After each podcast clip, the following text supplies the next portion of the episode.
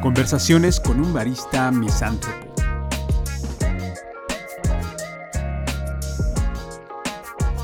Muy buenos días, muy buenas tardes, muy buenas noches, muy buenas madrugadas. Yo soy un barista misántropo y como siempre, pues estamos aquí eh, tomando un café. Tenemos nuevamente este café que les había yo comentado hacia algunos ayeres. Eh, es un café de Michoacán, de Zitácuaro. Eh, es un café natural con eh, tintes de cereza, de frutos rojos, eh, un poquito amielado y también un poquito más sabor a uva. Nos han dicho los comensales que tiene un sabor alcoholizante, eh, alcohólico, cosa que pues no he encontrado yo, ojalá. Supongo que es por la fermentación, tiene una ligera fermentación. Y que bueno, bueno, estamos aquí y nada, el otro día recordaba yo que en una mesa de literatura en la que se habían reunido algunas eh, poetas, fue allá en el Palacio de Bellas Artes, para hacer lectura de su obra.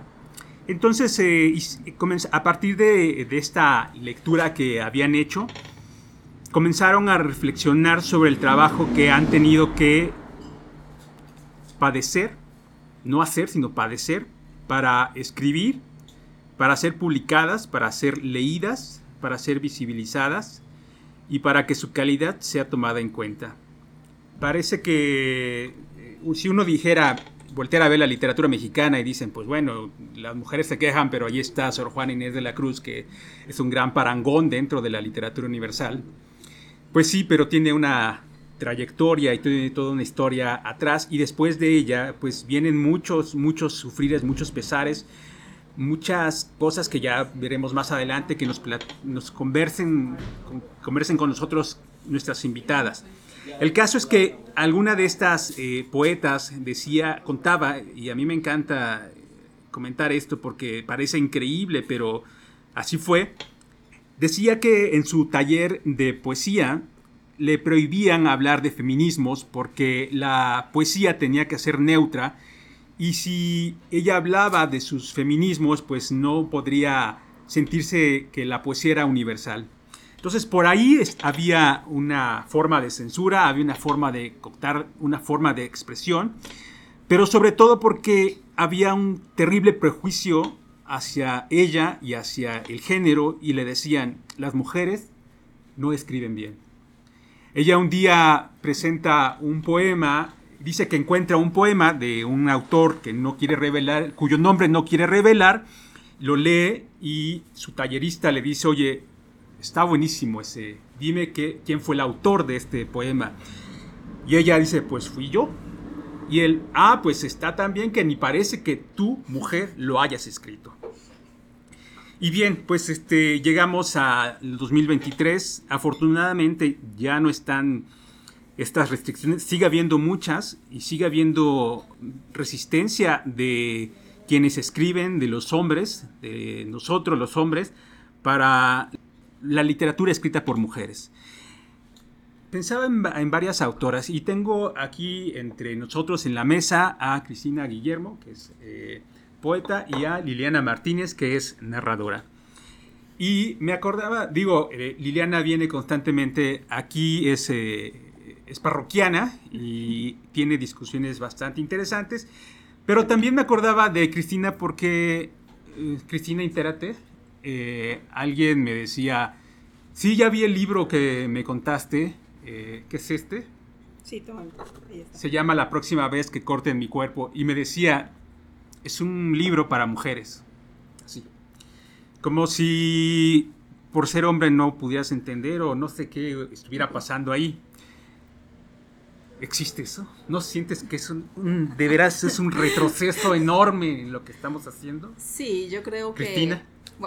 Bueno, antes que nada, gracias Epigmenio por este espacio. Liliana, gracias por compartir esta mesa.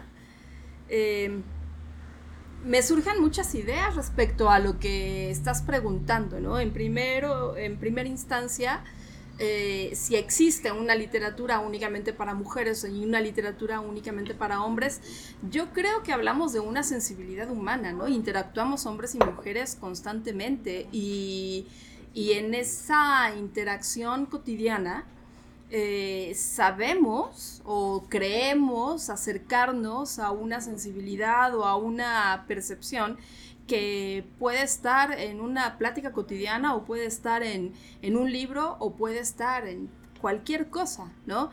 Eh, yo creo que, que hablar de ciertos temas donde la mujer está ahí presente no quiere decir que sea, por lo tanto, un tema únicamente para mujeres, ¿no? A nosotras nos ha tocado leer en ese sentido. Si esa fuera la, ecuación, nos, nos ha tocado leer en la historia de la literatura eh, temas entonces de hombres, ¿no? Yo creo que, por ejemplo, hablando del texto que citas, de la próxima vez que corten mi cuerpo, eh, está la enfermedad, y la enfermedad no es única de la mujer, ¿no? A lo mejor, claro, las mujeres no vamos a tener cáncer de próstata, ¿no?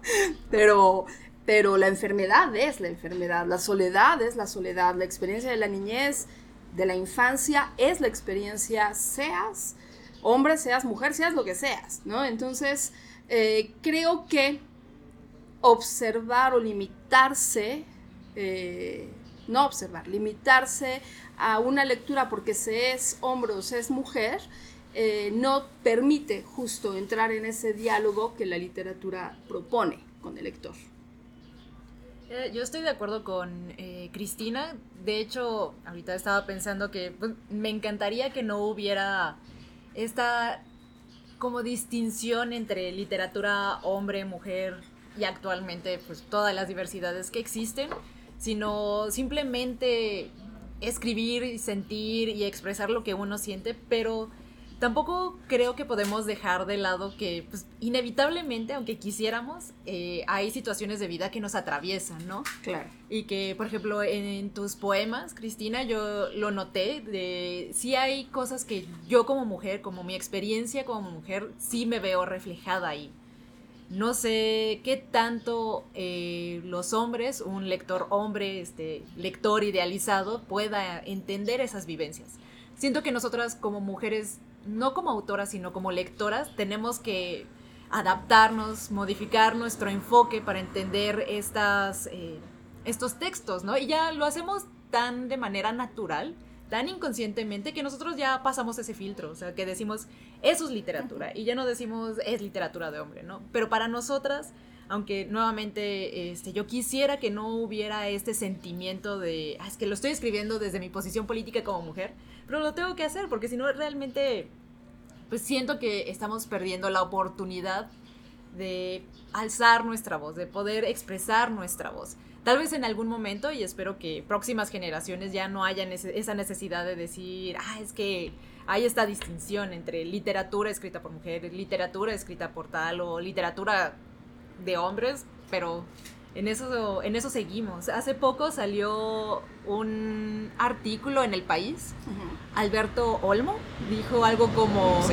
que no están hartas de, de ustedes mujeres Así como de, no, apenas si estamos empezando. a ver, yo no lo conozco y también no sé si los demás los escuchas.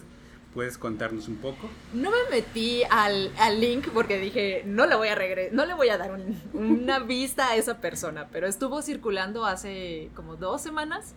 Eh, creo que el autor español se llama Alberto Olmo y el, el título de su nota era de ¿No están hartas las mujeres de escribir?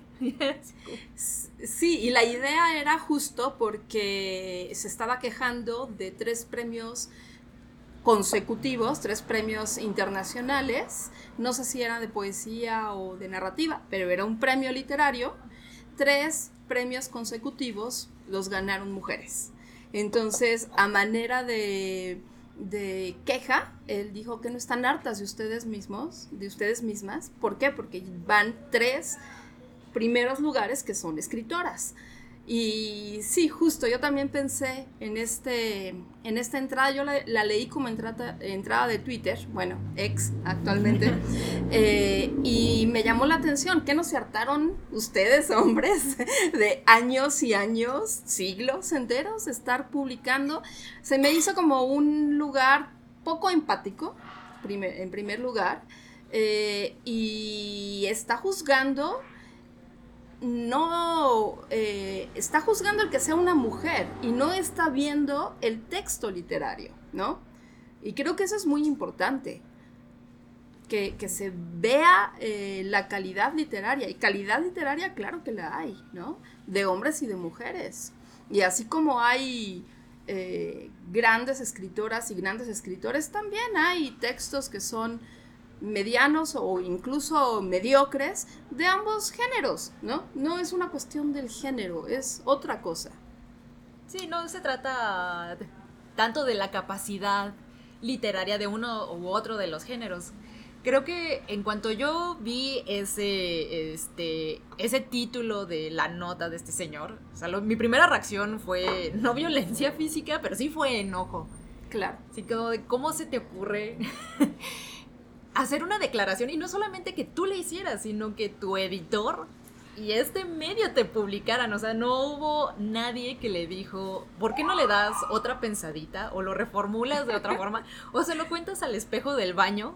Porque no tiene sentido ya actualmente. O sea, todavía hay... Falta mucho. Hemos avanzado, no se niega, eh, no, no, no, niego que hemos avanzado para, en el mundo editorial para seguir publicando a mujeres, pero todavía falta mucho. Creo que todavía es una, es una batalla cuesta arriba. Sí, estoy de acuerdo. Les voy a contar algo que, sucedió justo el fin de semana, no sé si fue el pasado o el antepasado. Fui a ver la exposición al Museo de Arte Moderno de Joy Laville y, y tomé algunas fotos de las pinturas de Joy Laville. Es una pintora que a mí me gusta y se las enseña a mi hermano. Y entonces mi hermano me dijo, demasiado naif. Le dije, sí, ¿y, y, qué? ¿No? O sea, es una mirada completamente válida. Me dice, demasiado pastel. demasiado pastel. Y le dije, ¿y qué? ¿No? O sea, es completamente válido. ¿eh? Es un estereotipo en casillar. Eh, los colores suaves, la mirada infantil e inocente con una propuesta artística de mujer o femenina, como quieran llamarle, pero, pero es completamente válido, es una de las tantas miradas que existen, ¿no? En ese sentido también hay otros pintores como Marc Chagall, por ejemplo, que también tiene una mirada infantil quizás, ¿no? Y unos colores no tan suaves, pero también hay un arte, una expresión naif, inocente.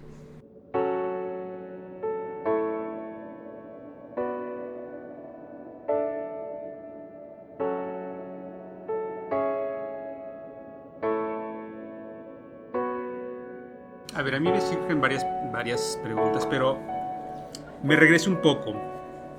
Estamos hablando de la actualidad y en el, y en el pasado, porque ah, yo, no sé, creo que fue por ahí de 2005, 2006, que leí Nadie me verá llorar. Si ustedes ya la leyeron, y para los que no la han leído, pues me parece a mí que es una respuesta que hace Cristina Rivera Garza a Santa de Federico Gamboa se burla completamente de, todo, de todo lo que está describiendo Federico y me hace repensar por qué tiene este, este peso en la literatura Federico Gamboa si de verdad pues hizo un, no sé, o sea, no, no, no capta lo que es una mujer en esencia ahí, como lo hace Cristina, como lo demuestra Cristina, pero supongo que siendo validado por otros hombres, oye, pues qué buen libro, Federico, este, y que sigue siendo hasta ahora, ¿no? O sea, yo no he visto, no que yo sepa, una película de Nadie me verá llorar, pero ¿cuántas versiones tiene Santa, ¿no? Con estas telarañas que tiene la historia, muy tan retrógrada, no sé, o sea, ese, porque esa es la visión del hombre sobre la mujer. Y, y eso, ¿no? Cómo es que las mujeres no pueden estar diciendo hablando de cuestiones muy propias, muy suyas, pero el hombre sí ya las ya las habla y las dice por, las decimos por ustedes y las decimos muy bien. Tan es así que son las grandes obras. Ok, ¿te refieres a los hombres hablan de nosotras, o de, lo que nosotras sentimos y se atribuyen justo el Así es, o sea, yo tengo, yo tengo la voz femenina porque soy el gran escritor y ustedes, pues, quién sabe. Estoy tratando de pensar realmente si hay algún escritor que realmente yo haya dicho, wow, ese personaje femenino eh, es cercano a lo que yo, o a mis experiencias de vida. Estoy tratando como de, de si realmente como ahora yo me identifico con estas lecturas de mujeres que hago de, mujeres. Y realmente no.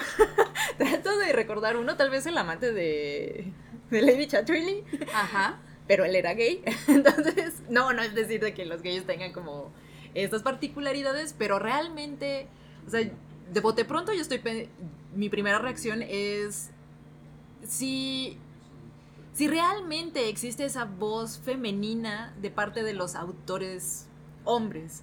Más bien yo ahorita, nuevamente sin una reflexión, sin ninguna investigación, pienso que es más este constructo de el hombre pensó que la mujer hablaba así y que pensaba así y que reaccionaba de esta forma. Y lo vamos, y lo van replicando y se va replicando y tal vez se añaden un poquito más de cosas, se quitan otras cositas. Y tal vez también como lectoras decimos, ah, claro, o sea, esto es una mujer que estoy viendo representada. Pues claro, yo también debería de adquirir esas características. Es como, por ejemplo, que ya muchos autores han mencionado, de que la Navidad es blanca.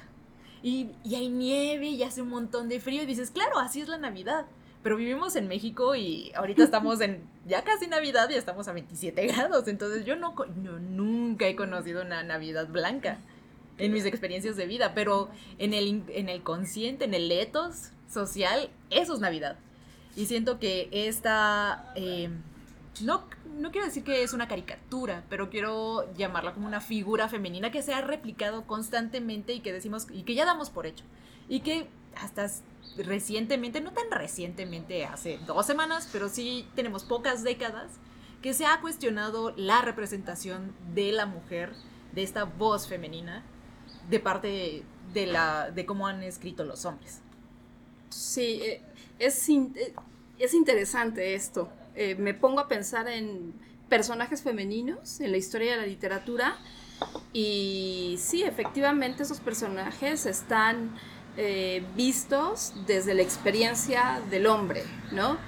Eh, pensaba en Madame Bovary o en Ana Karenina, ¿no? son, son personajes vistos desde la experiencia del hombre y las ponen un poco desubicadas, ¿no? O bastante desubicadas a las dos. Eh, pienso también, por ejemplo, en el teatro Strindberg, ¿no? En la señorita Julia, la pone también como una mujer que no es capaz de, ir más allá de sus búsquedas interiores. Le da miedo el padre finalmente para tomar decisiones. Eh, pero Ibsen, en, en, este Casa de Muñecas, él sí logra darle un giro al personaje femenino, ¿no? incluso a él le dijeron, cambias el final, porque este final está siendo ofensivo para el público. Cuando Nora sale, azota la puerta y abandona al esposo y a los hijos. Entonces le hicieron cambiar el final para las presentaciones de su época y bueno, él para no, no meterse en problemas termina cambiando eh, edulcorando un poquito ese final. Pero ahí tenemos a un personaje que además él, él hace este análisis del personaje, tengo entendido, si mal no, no recuerdo, a partir de su propia experiencia, de, eh, de, la propia experiencia de su madre. Él como un hijo de una madre que, que lo crió prácticamente sola, ¿no? Entonces, por supuesto, la experiencia y la mirada cambia. Entonces, yo creo que es válido decir, ok, existe, existen diferentes posturas respecto a quiénes somos y cómo somos. Y lo que conocemos del otro es siempre a partir de nuestra propia experiencia. Entonces, ok, estoy dispuesta a escuchar lo que tú crees de nosotras, pero también abre tu mundo a, esa mirada que te doy yo, escritora mujer, de lo que de lo que tampoco son todas las mujeres, es una experiencia completamente personal, donde además eh, el hombre es importante también, ¿no? Y ahí también habría que ver cuál es la interacción que en la literatura de mujeres se da respecto a los hombres, cómo los percibimos nosotras a ustedes, ¿no? En, la literatura. Yo pensaba en el amante de, de Marguerite Duras, eh, el personaje, el hombre, este chico, bueno, ya no es un chico, es un hombre de 30 años con una chica de 16 años o 15. Eh, y este amor profundo que, que, hay entre ellos dos, cómo ella lo recuerda a él, ¿no? Es una mirada completamente femenina que yo invitaría al lector masculino a acercarse también a esas miradas que tenemos nosotras las escritoras de nosotras mismas y de ustedes, ¿no? Y de todos. Es decir, no hay una mejor mirada que otra. Las miradas entramos en diálogo, ¿no? Eso es lo que yo pensaría. Y darle crédito a todas las miradas, porque los escritores, seamos hombres, seamos mujeres, nacemos, bueno, buscamos justo eh, expresar esas experiencias, aunque estemos haciendo ficción, ¿no? Está la experiencia humana y la experiencia personal, y en esa experiencia propia está nuestra manera de, conocer al otro. Sí, claro, este, no creo que una, no, no quiero decir ventaja, pero sí algo que noto en, la literatura escrita por mujeres es que sí hay un cuestionamiento. O sea, no es que los hombres no se cuestionen y nada, nada más sea verborrea, pero nosotras siento, por lo, o bueno, hablando de, desde mi perspectiva, sí trato de pensar eh, cómo cuestionar cómo es ese otro, ¿no? ¿Cómo puedo ser eh, no hacerlo menos en el momento de mi escritura. No sé si me estoy dando a entender, sino tratar de que, como a mí me gustaría que me describieran en una obra, yo trato de describir a los demás, ¿no? O sea, de representarlos, de, de complejizar esta representación del mundo real, no solamente quedarnos con estereotipos o con las formas en que deberían de, de, actuar o como se espera que actúe cierto personaje por su género, por lo que mencionas de Ibsen, ¿no? O sea, me imagino que en las, en las expectativas de ese periodo en el que vivió Ibsen era así como de cómo una mujer se va a enojar, o sea, no, no hay ninguna posibilidad, no podemos poner eso, porque qué tal si las otras mujeres comienzan a azotar puertas de diestra a siniestra, ¿no?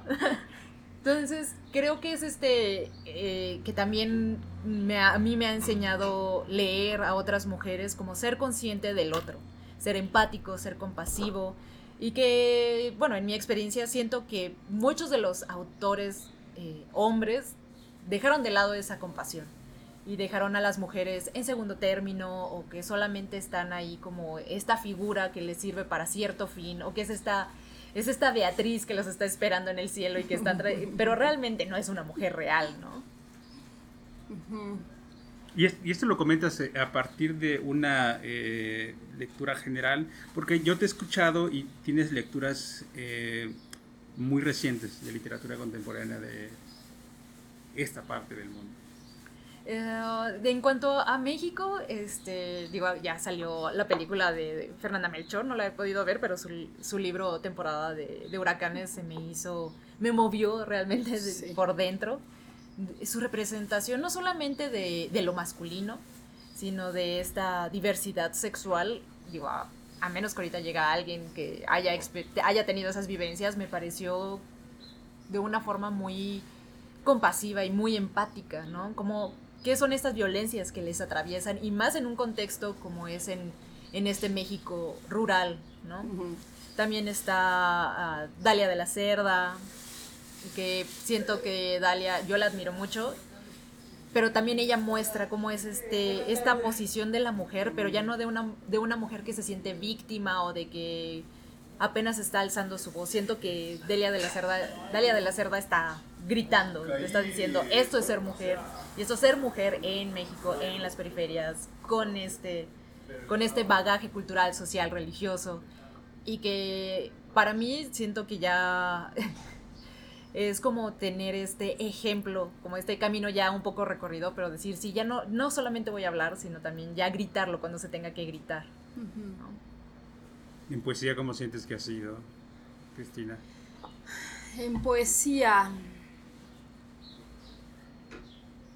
Pues yo creo que en poesía hay ahora muchas voces femeninas, pero no todas las voces se quedan en el discurso de lo que es ser mujer, ¿no?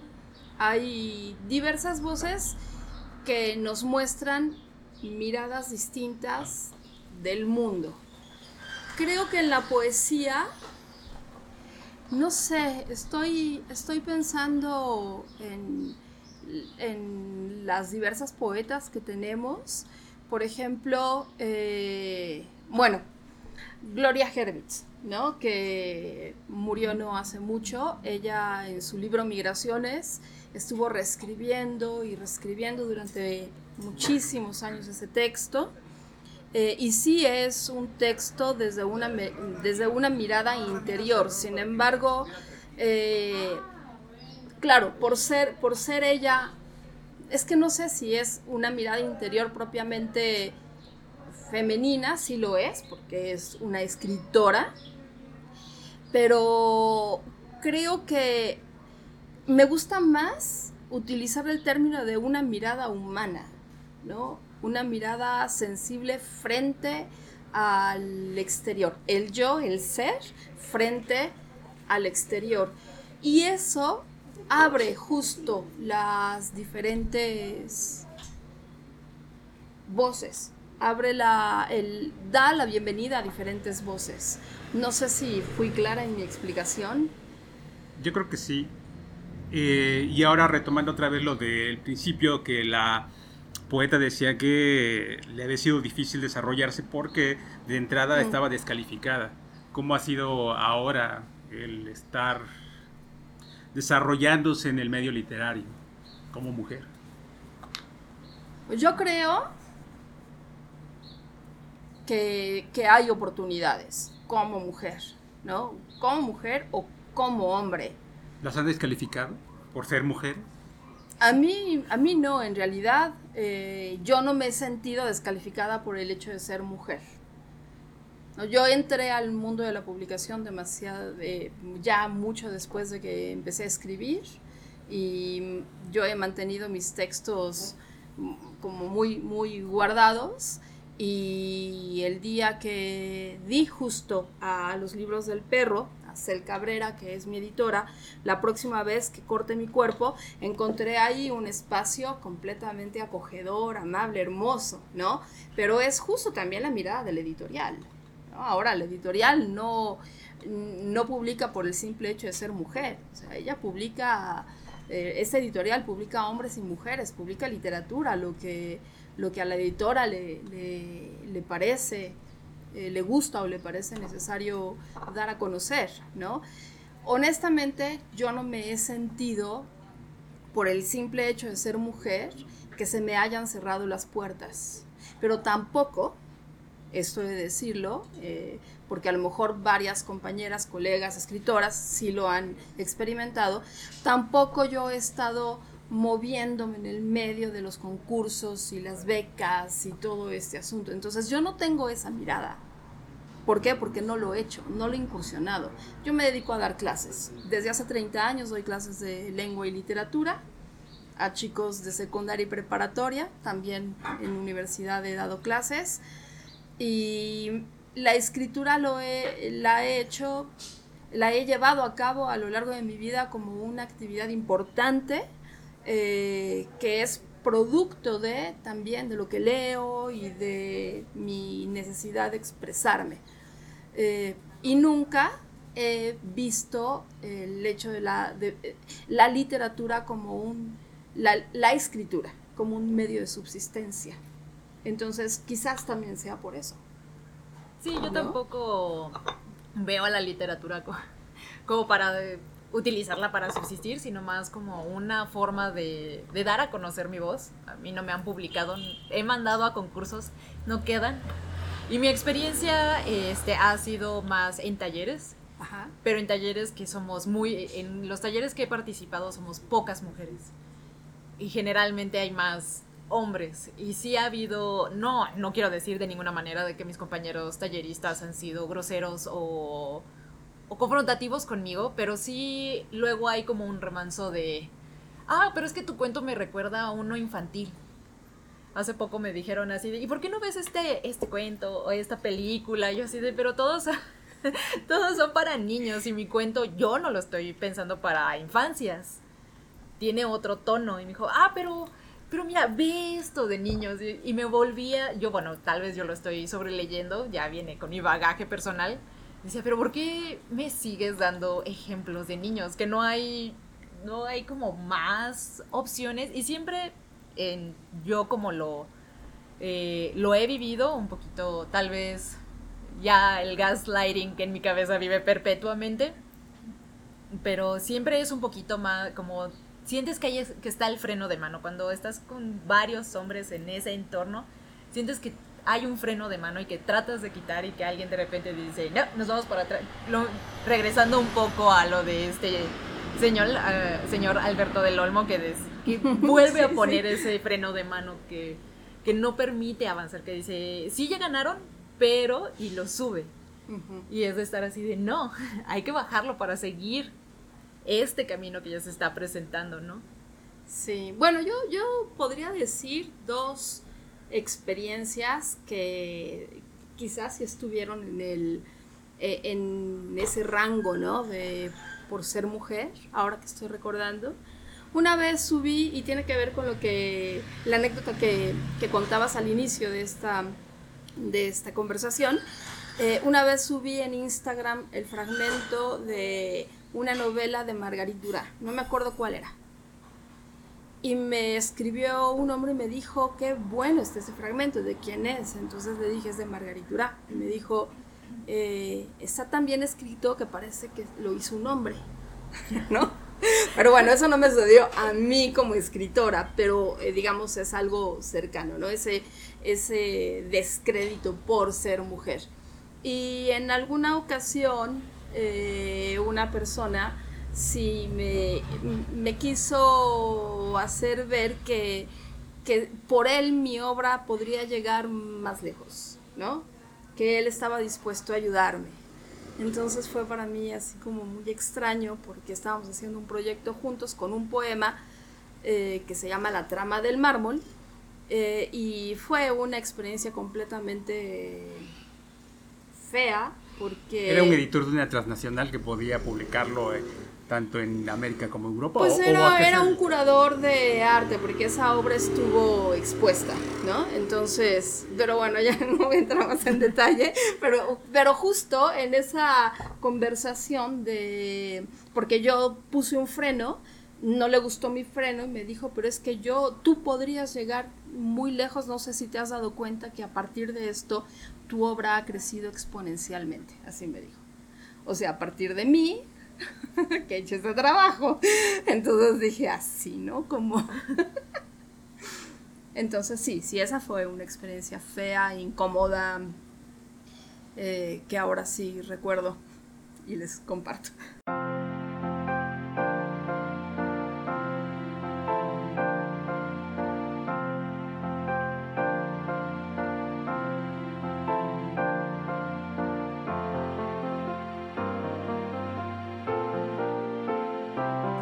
La literatura que viene, que se está haciendo?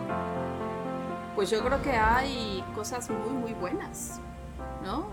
Digo, en, la, en, la, también en la narrativa, pero también, sobre todo en la poesía, que ya hay una tradición ya de más apertura, este, hay poetas grandes, ha habido más, no sé, este, Dolores Castro, eh, eh, tantas poetas, ¿no? Elsa Cross, este y, en la narrativa sí ha sido un poco más difícil, pero creo que se está dando, ¿no? Mencionabas ahorita a Fernanda Melchor, está este, Valeria Luiselli, está Brenda Navarro, o sea, yo creo que viene un, un panorama muy rico y muy nutrido de, escritoras que, que además también yo he visto hay una tendencia a leer más escritoras que escritores.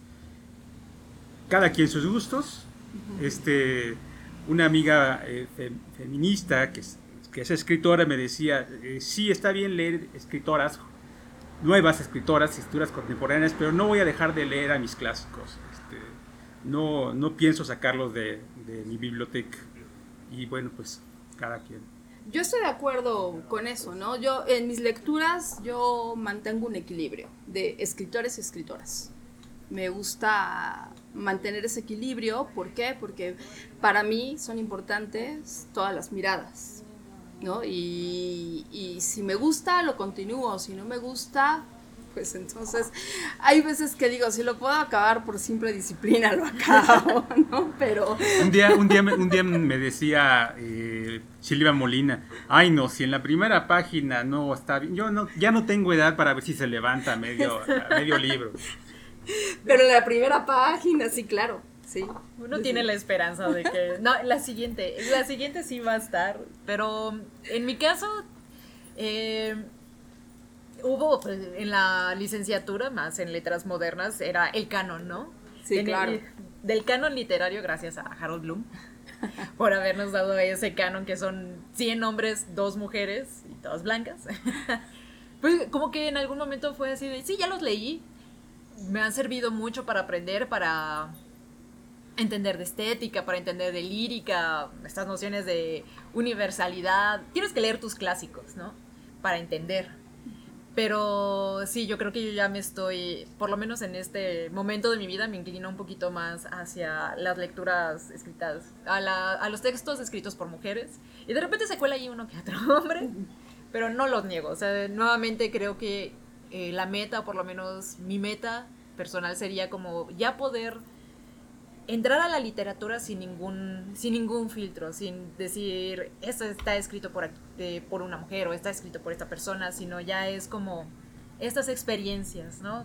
No, no quiero decir que yo no soy partidaria, partidaria de la universalidad, no sé si no estoy convencida de que exista, pero ya no con esta posición de, ah, yo te voy a escribir porque soy mujer, sino yo estoy escribiendo, simplemente porque quiero escribir. Claro, es literatura, ¿no? Sí, sí, exactamente. Creo yo que, la literatura, igual que todas las artes, eh, hay que verlas en su expresión, ¿no? En sí. Y si es hombre, si es mujer, eso, por supuesto, que, da una mirada específica al texto. Sin embargo, nosotros estamos frente al texto, no frente al autor, ¿no? Eh, no sé, aquí hay una discusión, por ejemplo, si hay algún autor, algún artista que tiene una vida personal eh, dudosa, reprobable. Entonces, con, hay gente que dice, no, yo por el simple hecho de ser fulanito de tal, yo ya no veo sus películas, por ejemplo, o ya no leo sus libros, ¿no? Eh, yo creo que una cosa es la vida personal del autor, eso no quiere decir que no se vea reflejado en su trabajo, y otra cosa es la obra. Entonces, a mí me gusta trabajar con la obra, desde la obra misma, ¿no? Eh, por supuesto, conocer la vida personal del autor, lo que se dice del autor, porque finalmente lo que nos llega siempre es lo que se dice, ¿no? No, no es directo, ¿no? Eh, y ahí puede haber muchos sesgos. Y yo creo que esos sesgos pueden limitar nuestra experiencia con el texto. Hay que leer a los compañeros que aparecen en la lista del Me de escritores. Pues yo creo que hay que leerlos como, o sea, si sus obras son de calidad, hay que leer sus obras, no a sus... Estamos leyendo sus obras. No sé si me explico. Sí, sí, yo lo entiendo, pero es que también había una especie de cancelación a ese tipo de, de, personas por todas unas conductas que han mostrado. Es que si nos pusiéramos a dar juicios de valor estrictos hacia escritores y escritoras, nos quedaríamos yo creo que ¿Solos? solos realmente, nos quedaríamos con los textos canónicos bíblicos porque realmente pues no sabemos más allá, ¿no? O sea, sí, como menciona Cristina, hay como puede ser que esta parte de sus vidas se vea permeada en, su literatura, pero nuevamente estamos frente a la obra. Tenemos que ver la obra que nos está presentando, qué características, qué, cuál es la esencia de, de la obra. Ahora, si se trata del Me Too, pues eh, yo, no, yo no me he topado, tal vez ya cuando tenga aquí enfrente uno de esos textos diga, ah, pues... Pero, y es que también, o sea, hay, me gustan muchos escritores que sé que si le, le rasco tantito, se rompe el ídolo. Entonces mejor a los ídolos cuestionarlos, pero se pueden caer. Sí, por eso yo digo quedarse con la obra, ¿no? Eh, estamos frente a un frente a un producto estético, producto artístico, ¿no? Es como si vemos una escultura de Rodin, eh, que son extraordinarias, pero se dice, ¿no? Tanto se dice de su relación con, con, ay, se me fue el nombre de la mujer. Ay, qué feo sonó eso. Es que explotó por aquí. Sí, muy cerca, como una paloma. Parece que explotó una planta eléctrica o algo así. Exacto. Transformador, ¿no? Es un transformador. Echó a andar las alarmas de los Sí. carros. Esto es así como, qué curioso, ¿no? Estamos hablando de, No va a volver a pasar en ninguno de los episodios. Esperemos que no. de Mille Claudel, ¿no? La, este, la escultora. Entonces hay ahí como toda una un dilema en cuanto a la relación de ellos dos y lo violento que él llegó a ser con ella, ¿no? En- pero su obra sigue siendo extraordinaria, ¿no? Entonces, sí, es, eh, quizás sea cierto, porque además yo creo que nos pod- podemos quedarnos con muchas lagunas, muchos vacíos, ¿no?